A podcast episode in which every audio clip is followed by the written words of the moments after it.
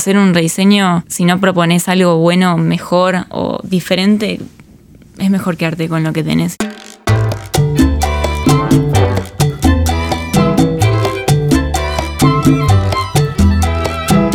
Hola y bienvenidos a Diseño Cha Cha Cha. Mi nombre es Pablo Stanley. Y yo soy Lumen Bigot.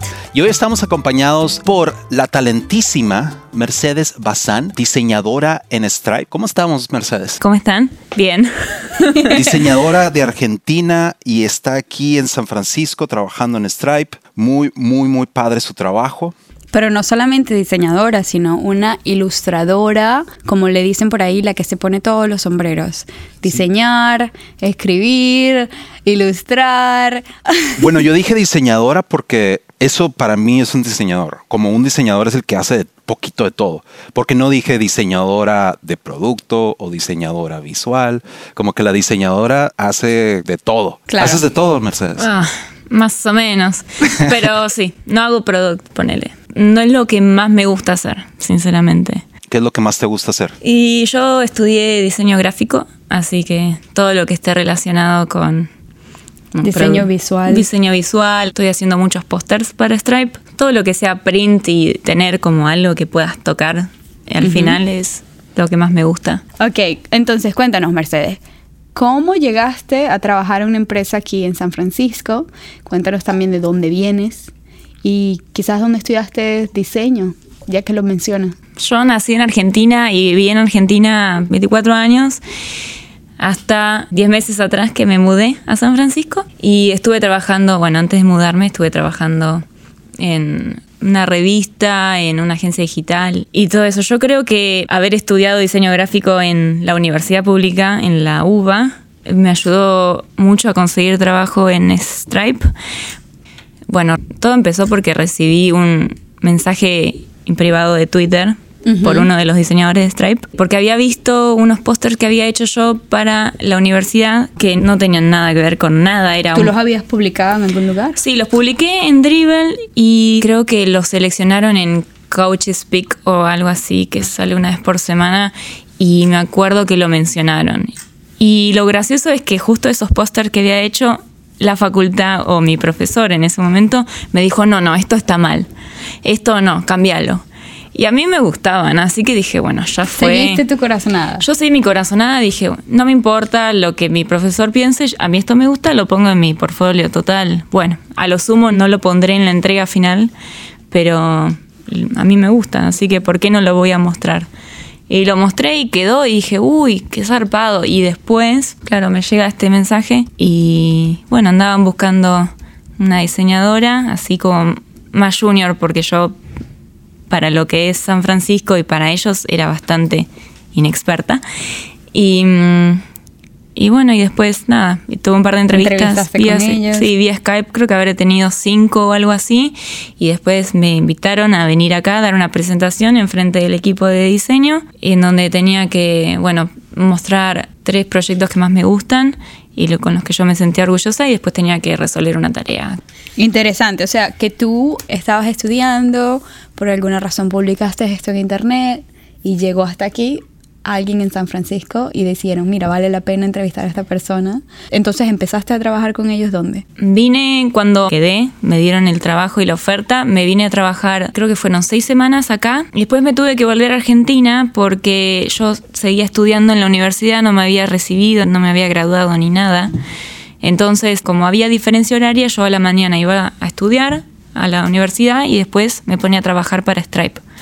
Y trabajaba de 2 de la tarde a 10 de la noche por la diferencia horaria, todo eso. Entonces de 7 de la mañana hasta la 1 iba a cursar y por 7 meses hasta que, bueno, me gradué y tener el título me habilitó poder tramitar una visa y poder venir claro. a trabajar acá. Todo lo que aprendí y es más, todos los conocimientos y la manera de componer cosas, por ejemplo, para los pósters que hago ahora en Stripe, es todo conocimiento que adquirí en la facultad, porque si bien hay mucha gente que es como autodidacta, yo no me considero así. Cuando tengo curiosidad, obviamente aprendo por mi parte, pero también necesité un empujoncito por parte de la universidad para aprender cosas. ¿Y cómo decidiste estudiar diseño? A mí me gusta mucho el anime y en su momento atrás, cuando tenía 13 o 12 años, también me gustaba mucho el anime. Y cuando tuve una computadora me hice un DeviantArt y hacía Ilustraciones. ilustraciones, pero muy homemade, nada, cero producción, era lápiz y papel. Y me acuerdo una vez estaba reunida en mi casa con mis tíos, mi tío es arquitecto, y se lo mostré y me dice, hey, vos tenés que estudiar diseño gráfico, ya que te gusta tanto ilustrar. Y yo dije, bueno, bárbaro, no sé, habrá sido a los 14. Y se me quedó la idea en la cabeza y nunca dudé no estudiar diseño gráfico. Así que le debo a- algo bastante grande a mi tío. Ni averigüé otras carreras, era como que sentí que eso era lo mío.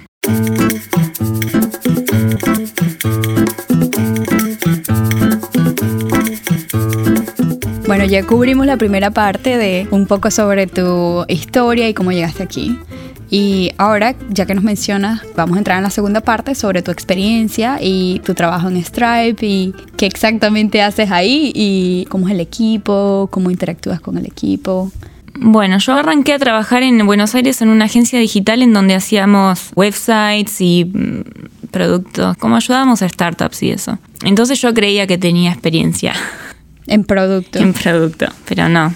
Cuando llegué acá me di cuenta que mi conocimiento era tan superficial que ni siquiera podía trabajar yo en producto acá. Entonces yo me hago cargo de todo lo que es print, ayudo mucho en eventos de recruiting, por ejemplo, hago diseño booths para eh, las exhibiciones y eso. ¿Qué es eso? Perdón. Las carpas, diría yo, stands. Stands en exhibiciones. y- Sí. Ok, en eventos. Ahora yo particularmente estoy trabajando en Increment, que es una mm, revista que nació para hacer online, pero dado que a mí me gusta el, el diseño editorial, me dijeron, ¿te interesaría trabajar en la versión print? Y dije, obvio, claro que sí. También yo había trabajado en una revista antes, mucho antes de haber entrado en la agencia digital y mm, también creía que tenía conocimientos hasta que llegué acá y me di cuenta que no, que es diferente. Claro. Acá eh, va todo otro ritmo y todo, pero sin embargo lo que más me gusta de trabajar en Stripe es que aprendo muchísimo porque mm, cuando yo entré éramos siete personas, ahora somos 14 y estamos creciendo todo el tiempo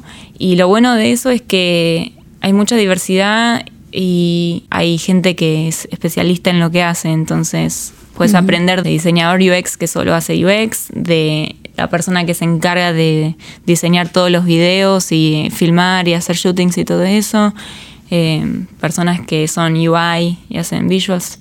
Oye, cuando dices diversidad, ¿te refieres a la diversidad de habilidades o te refieres a la diversidad de colores y lenguajes y sabores?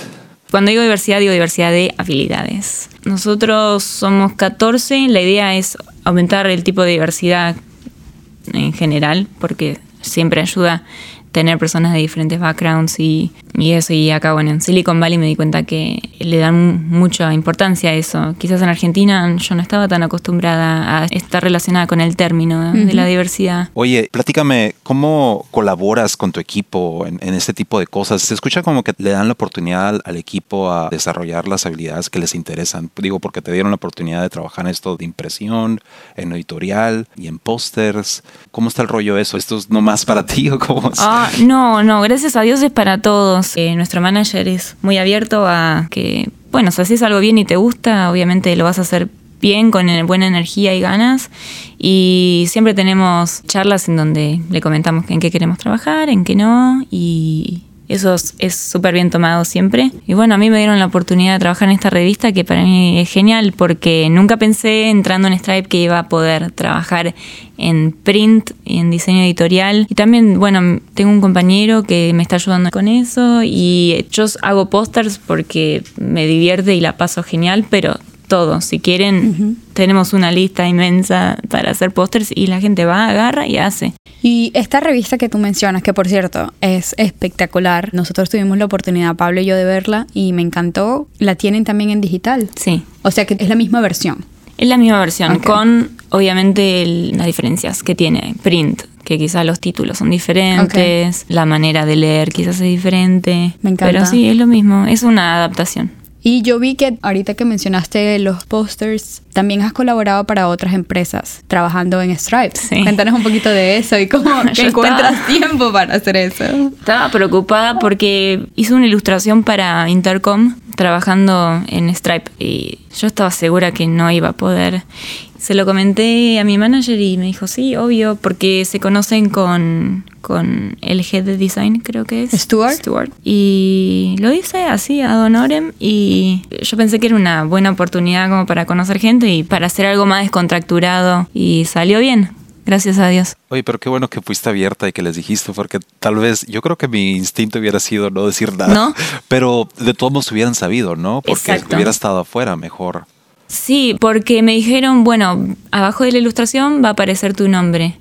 Y yo pensé, si no lo comento, ya veo que me No, meto en sí. una situación Sí, un me- poco. Y es que tu honesta. estilo también es particular y creo que después de ver tu trabajo, inmediatamente reconocí el trabajo de Stripe y dije, ah, ok, ahora entiendo y si es de ella y obviamente me pareció interesante que colaboraras con otras empresas. Sí, está bueno. Desde que estoy en San Francisco hay como muchos eventos de diseño y está bueno de repente conocer personas que admirabas mucho su trabajo y darte cuenta que son súper humildes y te dan oportunidades y feedback y está bárbaro, me encanta. Intercom tiene mucha, su diseño es muy bueno también. ¿Cuáles fueron las mayores diferencias entre trabajar con Intercom y Stripe? Bueno, yo hice una ilustración para el blog de Intercom y el blog siempre mm, tiene eh, como que contratan diferentes ilustradores y es un poco más relajado, no siguen ningún tipo de guidelines, son todas bastante diversas entre sí.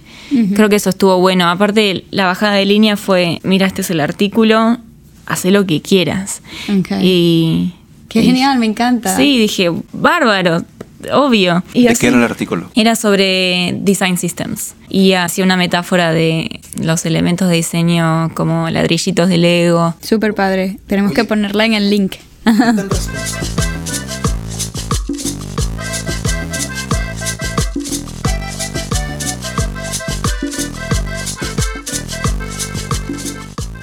¿Qué tan responsable te sientes de que la comunidad de diseño use degradados en todo? Mm, Yo veo Stripe que tiene una gran influencia en la comunidad de diseño, en lo que es diseño de producto. Y de repente cuando Stripe salió con su nuevo rediseño de sus landing pages y todo, hace cuenta que salieron como 20 mil otras páginas que se miraban casi igual y que... ¿Cómo la ves con eso de que ustedes tienen tanta influencia en la comunidad? para mí es loquísimo ver que es. Yo por lo general no estoy trabajando en los marketing sites. Eso se encargan nuestro talentoso amigo Benjamin. Y sí, es muy loco ver cómo otras páginas se parecen a la de Stripe. eh, pero calculo que nuestro diseñador que se encarga de todo eso está un poco acostumbrado. Detrás de ese rediseño hubo muchísimas sesiones, creo que estuvimos trabajando en ese rediseño muchísimos meses. Muchos intentos fallidos y también hacer un rediseño, si no propones algo bueno, mejor o diferente, es mejor quedarte con lo que tenés. Lo, nuestro estaba funcionando bien. Sí, porque siento que desde que empezaron con las animaciones que tenía el shaking cuando hay un error, el motor cuando aparece, todo eso yo creo que fue muy revolucionador en su momento también. Ahora ya ves esos patrones en otros productos, pero en el momento era como que mira esto, estos pequeños detallitos que nunca se nos había ocurrido, ¿no? Y que ahora todos los usamos. No sé, lo siento que tienen un gran poder, pero también qué miedo tener ese poder, porque de repente puede, qué tal si, como dices tú, de todos esos intentos hubieran salido con algo que tal vez no están tan contentos, pero la gente los ve a ustedes como los dioses del diseño de producto. Y- Yo creo que es más como que la gente obviamente dice, ok, eso es es un buen diseño y lo copian en vez de decir, ah, es Stripe o cualquier otra empresa. Yo aseguro que si una empresa reconocida hace algo que cambia completamente el paradigma de diseño, pero no funciona y a nadie le gusta, nadie lo va a copiar. Pero sí es interesante que quizás ustedes estén haciendo trends de diseño que... Digo, bueno. de hecho, hace poco en, en un post de Designer News, no sé si ustedes lo vieron, de que una página que era exactamente igual y no nada más eso, hasta el código era lo mismo. ah, hasta- sí. Y alguien lo notó y lo puso en Designer News y pues toda la gente comentando.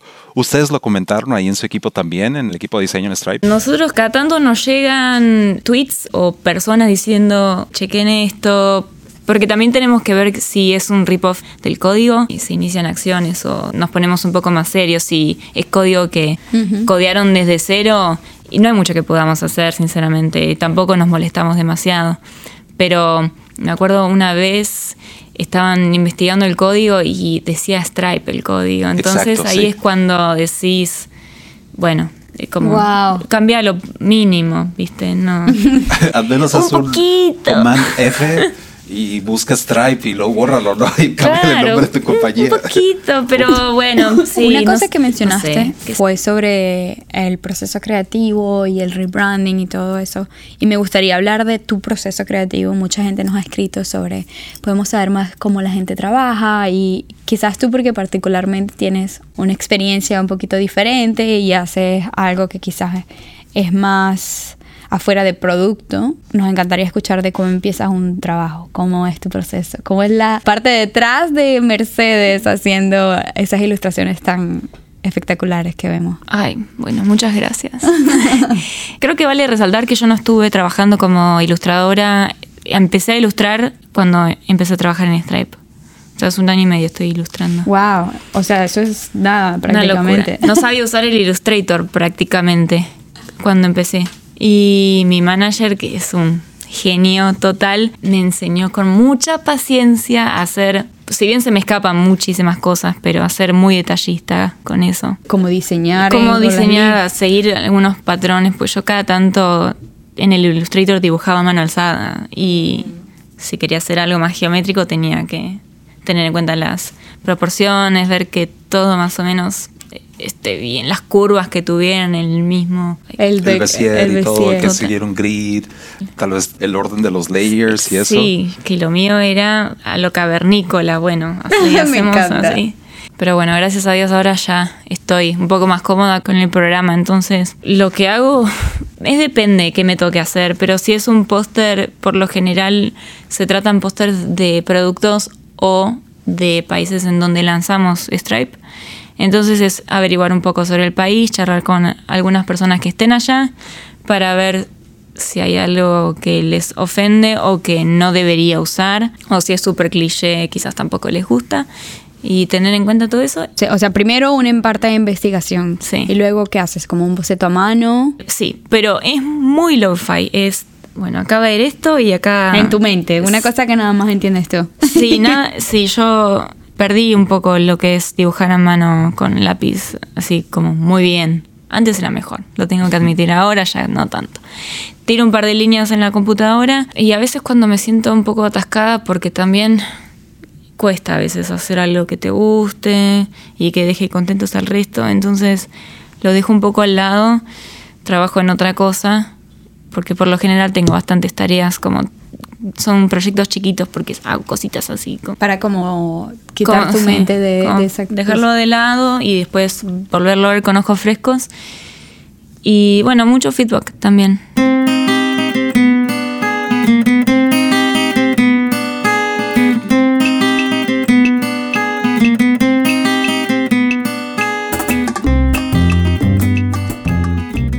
Recientemente hiciste un póster para el lanzamiento de Stripe en Hong Kong. ay sí Eh, muy bonito. ay gracias Y mencionaste que hacías mucha, bueno, investigación sobre estilos y todo sobre la cultura. Supongo que, ¿cómo estuvo el rollo de eso? tenemos varias personas en Hong Kong y yo no sabía nada bueno tampoco digo que soy una experta pero y entonces les pregunto con lo que más se sienten identificados o algo que es festivo algo feliz algo y mm, al principio me habían dicho que este festival de Boat Dragon Festival es como un festival de botes que todos tienen como dragones y de ahí ¿Te mandaron imágenes o algo así? Hice mucho Google Images. Ok. Muchísimo. Hice uno que es, bueno, de esta carrera de botes, pero no quedó. Y después dije, bueno, ¿qué hay en Hong Kong que sea como más general? Bueno, y empecé a buscar y dije, ah, claro, luces de neón. Y con eso se te vienen como modos de representar, eh, colores, energía, elementos. Después es una cuestión de seguir buscando y ver qué pongo, con qué relleno el póster, porque no quería poner ni marcas, porque muchas de las luces de neón son marcas de cerveza. Hiciste un mix de cosas mix. culturales, en luces de neón. Sí. Cool, me encanta.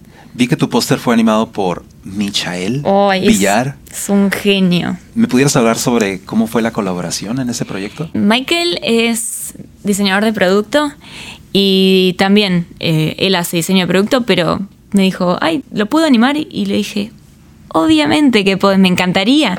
Y le digo, bueno, tengo un par de ideas. Me dice, déjamelo a mí que yo lo voy a hacer. Y mm, estuvimos como, es como un side project esto, nadie nos pidió animarlo. Y salió así en una tarde, fue, es un genio y lo animó en HTML o CSS, no sé bien. Claro, ¿En serio? no lo hizo en After Effects ni nada. Ok, yo lo vi y pensé que era After Effects. o algo No, así. lo codió todo. Wow. Es un genio. Y así salió. Y después lo usaron para Twitter. Y está bueno porque lo que sale así como con diversión y sale bien. Y la gente, Patrick estaba feliz. ¡Ay, qué zarpado! Y cuéntame, me encanta cómo estás describiendo todo el proyecto. ¿Tienes algún proyecto en favorito que hayas hecho para ellos hasta ahora? Creo que la revista fue lo que más eh, disfruté. Estuve trabajando muy cerquita de Susan Fowler y mm, aprendiendo mucho de ella y, y también leo mucho lo que escriben, los drafts y es interesante. Y eso fue lo que más me gustó. Aparte es un proyecto largo. Yo por lo general hago proyectos cortitos que duran una semana como mucho. Y de repente en tener un proyecto así largo estuvo bueno porque le puedes dedicar el tiempo que querés, puedes tener varias etapas de review. Ellos te dieron toda la información de la revista y tú después empezaste a trabajar en las ilustraciones y el diseño. Las, sí, las ilustraciones lo que hacemos, yo quiero ilustrar, pero no podemos porque me tengo que enfocar en hacer otras cosas porque si bien hago il- trabajo de ilustración en Stripe, no soy la ilustradora, no tenemos ilustrador así como definido, vos sos el ilustrador. Entonces contratamos ilustradores freelance y ellos hacen las ilustraciones y yo hago todo lo que es el diseño editorial.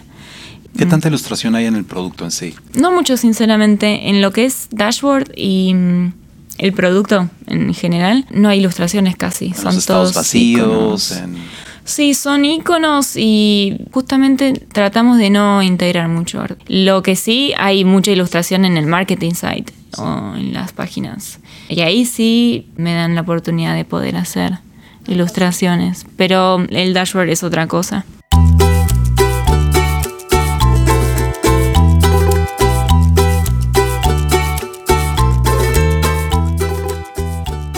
Hablamos de proyectos cool y que te encantan. Cuéntanos un proyecto que quizás no te fue tan bien o quizás un rol que te quisieron poner en alguna posición que no te sentías muy segura o incluso algún trabajo de diseño cuando estabas en la escuela que no te gustaba. En Stripe son muy cuidados en lo que me dan, entonces no hay ningún proyecto en donde yo la haya pasado mal, sinceramente.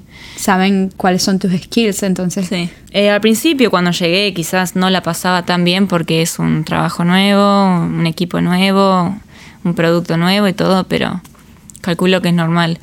Lo que me di cuenta que no era muy buena es mi primer trabajo en la agencia digital fue Office Manager y me fue muy mal.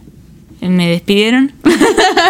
Eh, ¿Y por- qué hacías como office manager? en esa época no usábamos TIC ni nada como para tener un control sobre las horas en los que los diseñadores eh, invertían. O sea, ellos tenían varios proyectos, entonces tenían que trabajar X cantidad de horas en cierto proyecto, después cambiar. Y yo me hacía cargo de pedirles que me pasaran todas las horas, llenar una planilla, mandar invoices a los diferentes clientes, todo en inglés.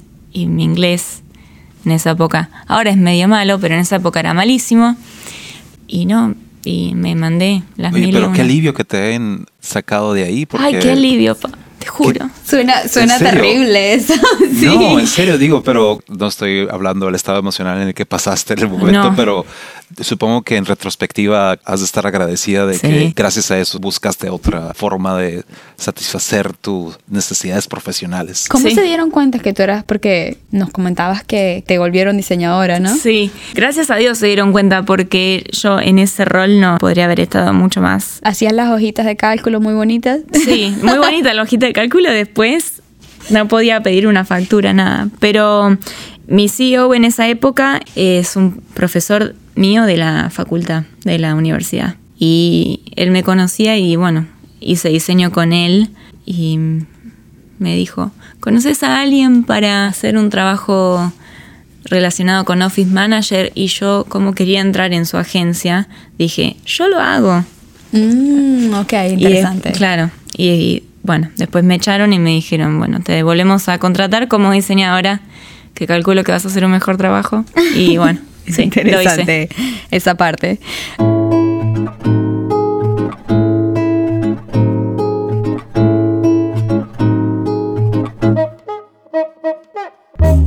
Cuéntanos, ¿tienes algunos otros proyectos que estás trabajando por fuera de la empresa donde estás? O bueno, ya mencionaste que estabas haciendo algunas colaboraciones con otras empresas. A mí me gustan mucho los pines y mi idea es hacer pines así continuidad. También, bueno, sale su dinero. Así que básicamente ese es como mi side project. Y mm, estoy haciendo ilustraciones para participar en concursos. Básicamente encontrar una excusa para producir algo fuera de lo que Stripe me puede dar que está buenísimo, pero quizás mantenerme activa un poco y producir cosas que no tienen que ir en etapa de review, que es más descontracturado y, y no tengo que darle explicaciones a nadie. ¿Y estos pines los encuentra la gente ya? ¿Los puede comprar? No los pueden comprar, los estoy dando así gratis. Ok. Así que si alguien quiere uno, me avisa y les doy. No, no los estoy vendiendo. Me parece que está bueno fomentar esto de... Hay mucho trading de pins y ya he intercambiado pines con distintos diseñadores y me parece que eso está bueno. ¿Cómo le haces para mantenerte, digo, motivada y productiva haciendo este tipo de cosas? Porque es muy fácil llegar a la casa y poner el Netflix y decir adiós, ¿no? Sí, bueno, eso lo hago un montón. Pero, claro, como estoy en San Francisco y quizás no conozco tanta gente, me encuentro que tengo mucho tiempo libre y digo, ¿qué hago? Y Ok, entonces el secreto es no tener amigos. no tengan, no. no tengan amigos porque te volvés improductiva. Calculo que es eso. Yo en Buenos Aires no producía tanto para mí. Me di cuenta que hacer esto acá me da mucha felicidad. También estoy tan tranquila y que nada, no sé. Me encuentro con tiempos libres y lo que hago es hacer cositas para mí y también miro Netflix y hago Hablando de felicidad, hace poco Elena Price, la famosa fotógrafa de Silicon Valley, te tomó una foto y en tu descripción dijiste que eras una persona feliz y tratas de que tu trabajo refleje esa felicidad. Mi pregunta es, ¿cómo le podemos hacer nosotros, los amargados, para ser tan felices como tú? No, pero en serio, la verdad es, eh, ¿qué tanto afecta tu estado emocional para, en tu trabajo y qué tanto de eso se ve reflejado en, en tu arte, en tus pósters, en todo eso? Lamentablemente, mi estado emocional, calculo que igual a todos nos pasa, ¿no? Refleja muchísimo cómo soy, qué tan rápida estoy para crear ideas o no sé. Si estoy triste o bajoneada, me cuesta muchísimo eh, hacer cosas con las que yo esté feliz o estar productiva y atenta. Entonces, siempre trato de estar feliz y estar como en un estado en donde yo pueda producir tranquila sin estar preocupándome por factores externos o lo que sea. Bueno, pero también hay veces que es esa infelicidad que también saca mucho trabajo creativo, ¿no? Por eso existen tantas canciones de gente con el corazón roto o de gente que los dejaron y así. Entonces, Melancolía. Sí, la melancolía puede sacarte también muchas cosas bonitas, ¿no? Que digo, porque son humanas, ¿no?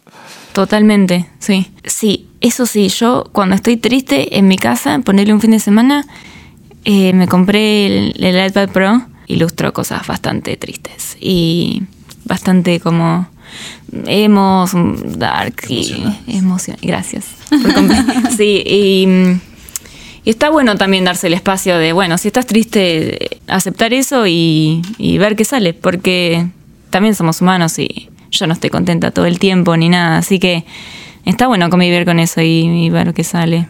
Y dices este, que los pones en tu iPad. ¿Y estas son cosas que no compartes, que son solo para ti o cómo? No, no las comparto. No las compartes. ok.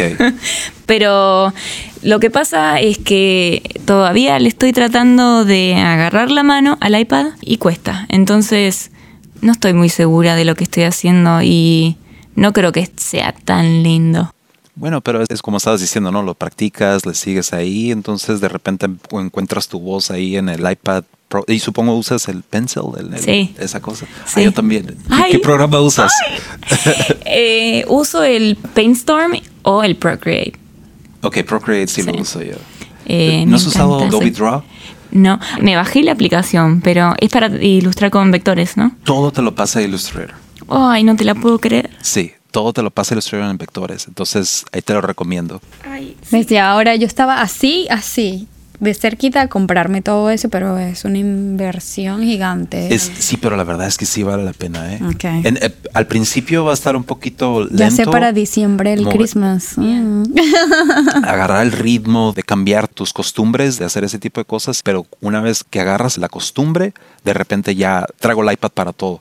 Antes yo no le encontraba el uso al iPad porque decía, bueno, pues es nada más un iPhone grandote. Sí. Entonces, ¿para qué lo uso? Pero ya esto cambió todo, para mí al menos. El uso de... Bueno, digo, ya saben que si quieren experimentar algo nuevo, iPad Sí. con el pencil. Perdón, que quiero regresarme un poquito más al tema de, de lo emocional y vas a encontrar muchos diseñadores que dicen, "Eh, el diseñador no es un artista y lo que haces no es arte, pero es muy difícil a la vez estar diseñando algo y no sacar algo que refleje tal vez, como estamos diciendo, tu estado emocional y de repente decirle no a la humildad y dejar que tu ego, digo, darle el asiento de manejar. ¿Cómo controlas eso? ¿Cómo No, le haces? No lo controlo. No lo controlas. Es difícil controlarlo, ¿no? Y si estoy teniendo un muy mal día, se lo hago saber a mi manager. Le digo, quizás hoy estoy un poco más lenta porque estoy teniendo un mal día. Y a veces salen cosas buenas. Tal vez esto es ahí el secreto, ¿no? Dejarlo que, Que fluya. que fluya y luego si sale algo bueno, pues bueno, y si no, pues ya le pides ayuda a alguien que te diga, hey,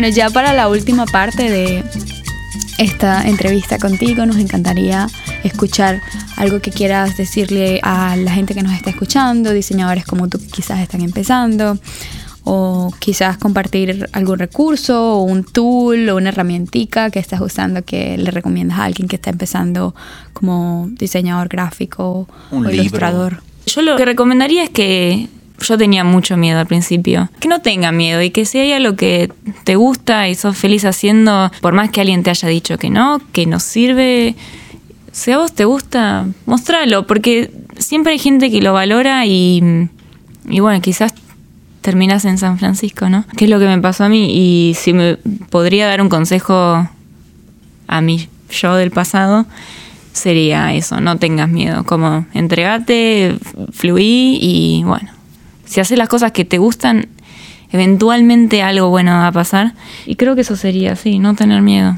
Y que llegar acá o a donde sea es mucho más Fácil. fácil, como más eh, sí, que es Cercano. que es mucho más, es- sí, que está ahí, que lo puedes agarrar y, y puede pasar todo. Pero bueno, nada, hay que tener ganas y, y mandarse. Y después un libro que me gustó mucho eh, se llama Cómo tener un buen día de Caroline Webb. Habla un poco sobre los dos hemisferios del cerebro y cómo el sistema 1 y el sistema 2, así como describe Thinking Fast and Slow. Y está bueno ese libro, me gustó porque al principio llegué acá a San Francisco un poco como que no entendía cómo era el tema de tener tantas reuniones, de cómo tratar con un manager, cómo tratar con mis coworkers eh, y lidiar con esa frustración. Está bueno porque te da muchos tips de, bueno, en qué enfocarte, de ver un poco siempre lo bueno antes que lo malo, setear goals, todo bueno como para organizar un poco. ¿te ayudó en tu trabajo de organización también? Sí. sí. Entonces hay que no darle el asiento de manejar al miedo, eh, no dejar que te domine y no escuchar a tu maestro que te dice que cambies las cosas. No, igual le debo muchísimo a ese maestro porque como que te empujan a ser mejor y yo llegué a lo que soy hoy gracias a todas las personas que conocí en el camino porque aprendí y sigo aprendiendo mucho de las personas que me rodean. Otra cosa, última, comparte con nosotros una grosería o frase Uy, De Argentina. no. única de Argentina que tal vez nosotros no vamos a entender o Una cosa que mm, le dirías a, Ay, uy, Digo- pero son bastante fuertes. a favorito. bueno, pero es que tal vez para nosotros no va a ser tan fuerte. Eh, Eso es lo bonito de las palabras que no conoces el contexto. Eh, nosotros decimos mucho la concha de la lora. Calculo que lo, lo entienden, ¿no? Sí, sí. bueno, Sí. me imagino, creo. Sí, bueno, muchísimo. ¿Quién es Lora? Lora. No sé de dónde salió esta frase. Yo calculo que es como un loro, pero la versión femenina. Ni idea. Oh, ok, como un pájaro. Un pájaro. Loro, sí. Sabes que es un loro, ¿no? Sí, sí, sí, sí. Ah, Como- bueno, o yo Pero ¿y pensaba que cuándo la Lora era dices? una. cuando estás muy enojado. como, Ay, la puta madre. La concha de la lora. Sí. Mm. Pero para mí se escucha hasta bonito. Ay, la concha de la lora. Ay, bueno, no se lo digas a nadie. Por lo menos a nadie argentino. Pero ni con el tonito así como que, ay, la concha de la lora. Yo creo que decís alguna con una puteada en buen tono y creo que se puede disfrazar, creo. No Bueno, pero sé. es que mira, tú dijiste el puteada y puteada sería una grosería muy fuerte en México. Ay, no. Sí. ¿Qué es? Pero te digo, es todo el contexto y, y de donde para mí la concha no suena tan mal, pero la puteada suena bastante. Yo creo que deberías ilustrar la concha de la lora. Uy. Puede, mira, lo voy a hacer y Me lo- te lo voy a mandar. No los mandes por ahí en Twitter o Facebook. Lo haces en el iPad primero. Ay, ahí está. Ahora tengo una Que- excusa para usarlo. Que sea la primera fue cosa que un compartes. placer tenerte aquí con nosotros. De verdad, la pasamos genial, creo yo. ¿Verdad, Pablito? Así es, aprendimos mucho y parte es este, muchas gracias por ser tan honesta y compartir esas cosas que te hacen especial. Ah, gracias a ustedes por tenerme acá. Es la primera vez que hablo así sobre mí. Eh, estuvo bueno, gracias. Bueno, ya saben dónde encontrarnos. Únanse al el grupo de Facebook Diseño Cha Cha Cha para que tengan el link súper rapidito de los podcasts o síganos en Twitter y nos manden sus comentarios. También si se suscriben a iTunes o SoundCloud, también estamos en Google. Ya estamos en Google Play, sí. Eh, si se suscriben ahí, tenemos más gente escuchándonos y bueno, nos mantiene a nosotros también motivados de seguir haciendo este proyecto para ustedes. Así es. Y también sigan a Mercedes Bazán en Dribble. El Dribble en. Twitter. Ahí les dejamos el link. Bueno, pues muchas gracias. Esto fue Diseño Cha Cha Cha. Yo soy Pablo Stanley. Y yo soy Lumen Bigot. Muchas gracias, compañeros y compañeras. Bye bye.